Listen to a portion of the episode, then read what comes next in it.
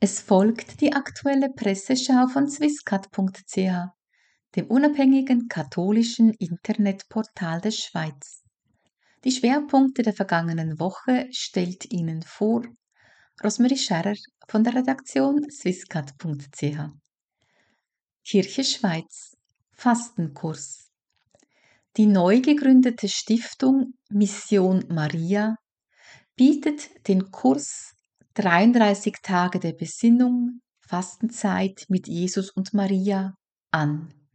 Grundlage des Kurses bietet das Büchlein von Pater Emil Neubert Mein höchstes Ideal Jesus Mariens Sohn. Pater Neubert war langjähriger Rektor des internationalen Seminars der Marianisten in Fribourg und einer der angesehensten marianischen Theologen. Der Kurs begann an diesem Donnerstag und endet am 25. März. Am letzten Tag des Kurses gibt es die Möglichkeit der Weihe an Maria. Mission Maria bietet den Kurs über YouTube, Telegram oder WhatsApp an. Jeden Tag gibt es ein Video und ein PDF. Der tägliche Zeitbedarf zum Anhören oder Lesen des Inhalts beträgt etwa fünf Minuten. Kirche Schweiz Im Fokus des Vatikans steht zurzeit primär die Lage der katholischen Kirche in Deutschland mit ihrem synodalen Weg. Doch was in Deutschland noch zur Debatte steht, wurde in der Schweiz schon umgesetzt.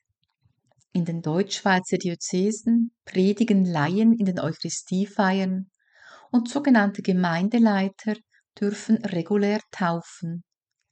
In einigen der Seelsorgeeinheiten des Bistums St. Gallen werden auch Trauassistenzen ohne Priester oder Diakon durchgeführt, mit einer Sondererlaubnis von Ortspfarrer und Generalvikariat.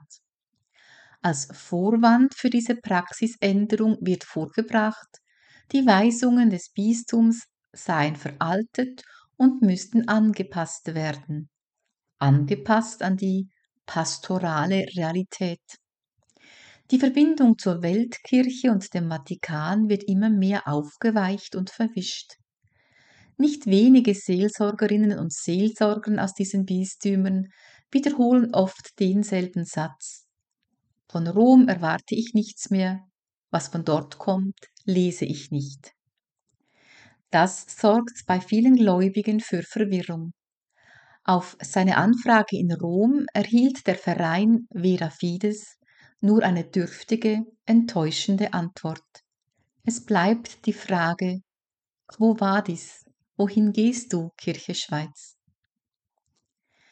Weltkirche Japan Die Geschichte des Christentums in Japan begann mit dem heiligen Franz Xaver, der 1549 mit drei weiteren Jesuiten nach Japan kam. In den folgenden Jahrzehnten nahmen mehrere hunderttausend Japaner den katholischen Glauben an. Dies war vor allem ein Werk der ersten christlichen Familien, die andere Familien für ihren Glauben gewinnen konnten. Die Missionierung wurde von handfesten wirtschaftspolitischen Interessen der Herkunftsländer der Missionare überlagert, teils gar behindert. Da der Katholizismus ein Gegengewicht zu den buddhistischen Klöstern bildete, die ihrerseits Einfluss zu nehmen versuchten, wurde er von den Regionalherrschern toleriert oder gefördert. Als die Macht der buddhistischen Klöster gebrochen wurde, verlor das Christentum für die Regionalherrscher an Bedeutung. Außerdem hatten sich die portugiesischen Kaufleute durch ihre Preispolitik unbeliebt gemacht. Aus Angst vor einem zunehmenden europäischen Einfluss ließ der Herrscher Hideyoshi 1597 drei japanische Jesuiten, sechs spanische Franziskaner-Tertiare und 17 japanische Christen durch Kreuzigung hinrichten. Die Märtyrer von Nagasaki oder auch Paul Micki und Gefährten genannt. 1615 wurde das Christentum ganz verboten. Ab 1641 schottete sich Japan fast gänzlich von der Außenwelt ab. Die Christen mussten ihre Religion im Verborgenen ausüben. Da jeder Kontakt zur Außenwelt abgebrochen war, entwickelte sich der katholische Glaube unabhängig von der Weltkirche weiter.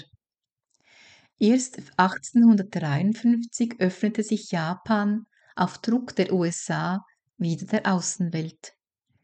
Zehn Jahre später kamen zwei französische Priester in Nagasaki an. Nach der Fertigstellung der Kirche kam eine Gruppe Japaner und fragte, wo die Statue der Jungfrau Maria sei. Es stellte sich heraus, dass es sich um Christen handelte. So kam es zum ersten Kontakt zwischen japanischen Christen und der Weltkirche nach mehr als 200 Jahren. Papst Pius IX. erklärte dieses Geschehen zum Wunder des Orients. Erst am 14. März 1873 beendete das, Kaiser, das neue Kaiserhaus Meiji die Verfolgung der Christen.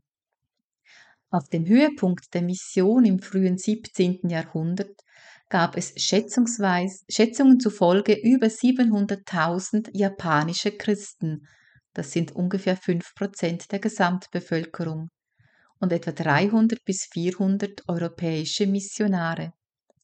2021 betrug die, die Zahl der Katholikinnen und Katholiken in Japan 431.000. Das entspricht 0,34% der Bevölkerung mit spitzer Feder. Am 11. Februar feierte Dorothea Maag in Winterthur ihren 100. Geburtstag. Die Jubilarin lebt immer noch in ihrer eigenen Wohnung. Langweilig wird es ihr nie, selbst wenn sie einmal allein ist, denn der Herrgott ist immer bei mir. Für manche Zeitgenossen mögen ihre Worte wie eine Botschaft aus einer fremden Welt klingen meint unser Redaktionsleiter Niklaus Herzog. Für Dorothea Mark hingegen ist der Glaube das Lebenselixier schlechthin. Er war schon relevant, als sie mit ihrem Mann den Bund fürs Leben schloss. Mit niemandem konnte ich so über den Glauben reden wie mit ihm. Der Glaube half ihr auch über schwere Schicksalsschläge hinweg. Ihr Mann verstarb mit 59 Jahren am Bauchspeicheldrüsenkrebs. Im Alter von erst 53 Jahren ereilte ihr Sohn infolge Herzversagens das gleiche Schicksal. Bis vor einem Jahr nahm sie jeden Sonntag an der Messfeier teil. Heute kommt der Pfarrer einmal im Monat, um ihr die Beichte abzunehmen und ihr die Kommunion zu bringen. Dem Abschied von dieser Welt sieht sie mit Gelassenheit und Gottvertrauen entgegen. Wenn man gläubig ist, braucht man den Tod nicht zu fürchten, so die Jubilarin. Zuvor aber gibt Dorothea Mag noch einen überraschenden Tipp für ein langes Leben im Diesseits. Viel Kaffee trinken und viel Süßes essen. Ein Ratschlag, den man sich nur allzu gern zu Herzen nimmt. Hintergrundbericht Basler Fasnacht.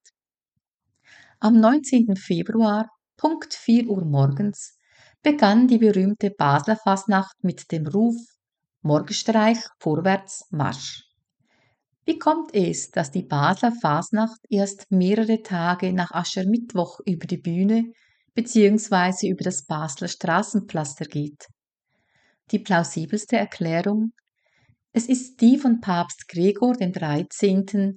1582 eingeführte und nach ihm benannte, noch heute gültige Kalenderreform. Zehn Tage wurden einfach übersprungen, um den Kalender wieder mit dem Sonnenlauf in Einklang zu bringen. Das protestantische Basel musste diese katholische Kalenderreform akzeptieren, mit Ausnahme eben des Datums ihrer Fasnacht. Jahrhundertelang versuchte die reformierte Geistlichkeit der Fasnacht, weil sie heidnisch und papistisch zugleich, den Garaus zu machen. Dies hatte zur Folge, dass sich fasnächtliches Treiben zusehends in geschlossenen Kreise verlagerte, vor allem in die Zünfte. Diese wiederum waren auch für die Rekrutierung neuer Soldaten zuständig. Gegen Umzüge der frisch ausgehobenen Mannschaften mit Pfeifen und Trommeln konnte die Obrigkeit nichts einwenden. Die militärische Prägung des Morgenstreichs wirkt bis in unsere Tage nach. Im disziplinierten, reglementierten Auftritt der Klicken, ebenso wie in der, Spezi in der deren Spel Entschuldigung, ebenso wie in deren speziellen Gleichschritt. Viele in der Stadt Basel ansässigen Katholikinnen und Katholiken standen der Basler Fasnacht distanziert bis ablehnend gegenüber. Dies aus zwei Gründen. Erstens fiel die Basler Fasnacht mitten in die Fastenzeit. Zweitens besaß die Basler Fasnacht lange Zeit eine pointiert antikatholische bzw. antipäpstliche Stoßrichtung. Tatsächlich sah sich der päpstliche Gesandte im Zusammenhang mit der Darstellung des Ersten Vatikanischen Konzils veranlasst, gegen die Verhöhnung katholischer Gebräuche durch den Fasnachtsumzug beim Bundesrat zu intervenieren. Dessen ungeachtet kam es auch weiterhin zu antikatholischen Bekundungen. Die damals in Basel wohnenden Katholikinnen und Katholiken wussten sich indes zu helfen, indem sie eigene, auch bei Nicht-Katholiken beliebte Fasnachtsveranstaltungen, die sogenannten Katholikenbälle durchführten. Hintergrundbericht Bergkarabach Nach einer monatelangen Blockade des Lachin-Korridors, dem einzigen Zugang nach Bergkarabach, und damit verbunden der Aushungerung der armenisch-christlichen Bevölkerung von Bergkarabach und einer anschließenden Offensive kapitulierte Bergkarabach Mitte September 2023 vor dem militärisch weit überlegenen islamischen Aserbaidschan.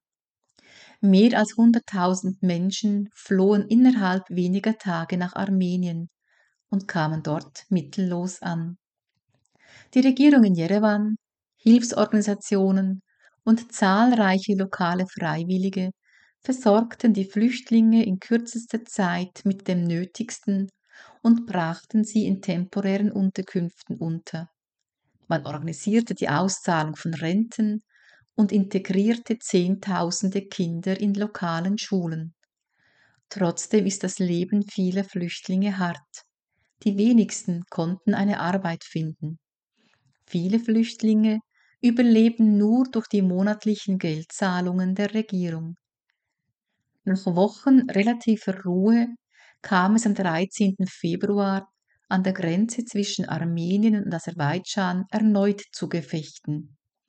Damit scheinen die Friedensgespräche trotz der Versprechungen auf beiden Seiten in der Sackgasse zu stecken. Und es wächst die Angst vor einem möglichen Wiederaufflammen des Konflikts. Der kürzlich wiedergewählte, autoritär regierende Präsident Aserbaidschans hat die Bedingungen für die Unterzeichnung des Friedensabkommens einseitig verschärft.